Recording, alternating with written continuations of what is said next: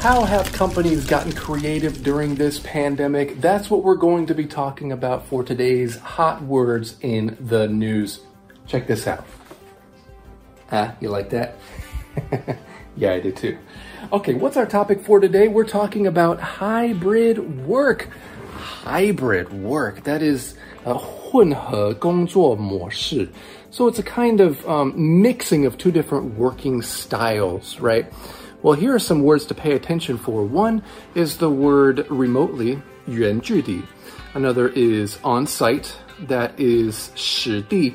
Uh, you could think of it as the opposite of remotely. Um, another phrase to pay attention for is flexible work arrangement. Now, uh, flexible work arrangement, that is 弹性工作. Here we go. Here is the news. Millions of U.S. workers will return to the office this fall as the pandemic situation improves. Good thing.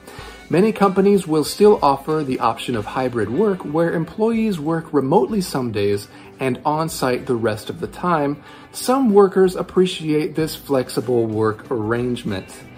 Companies adopting the hybrid work model include Apple, Facebook, and UBS. And I gotta say, yes, I personally really have enjoyed this flexible work arrangement myself.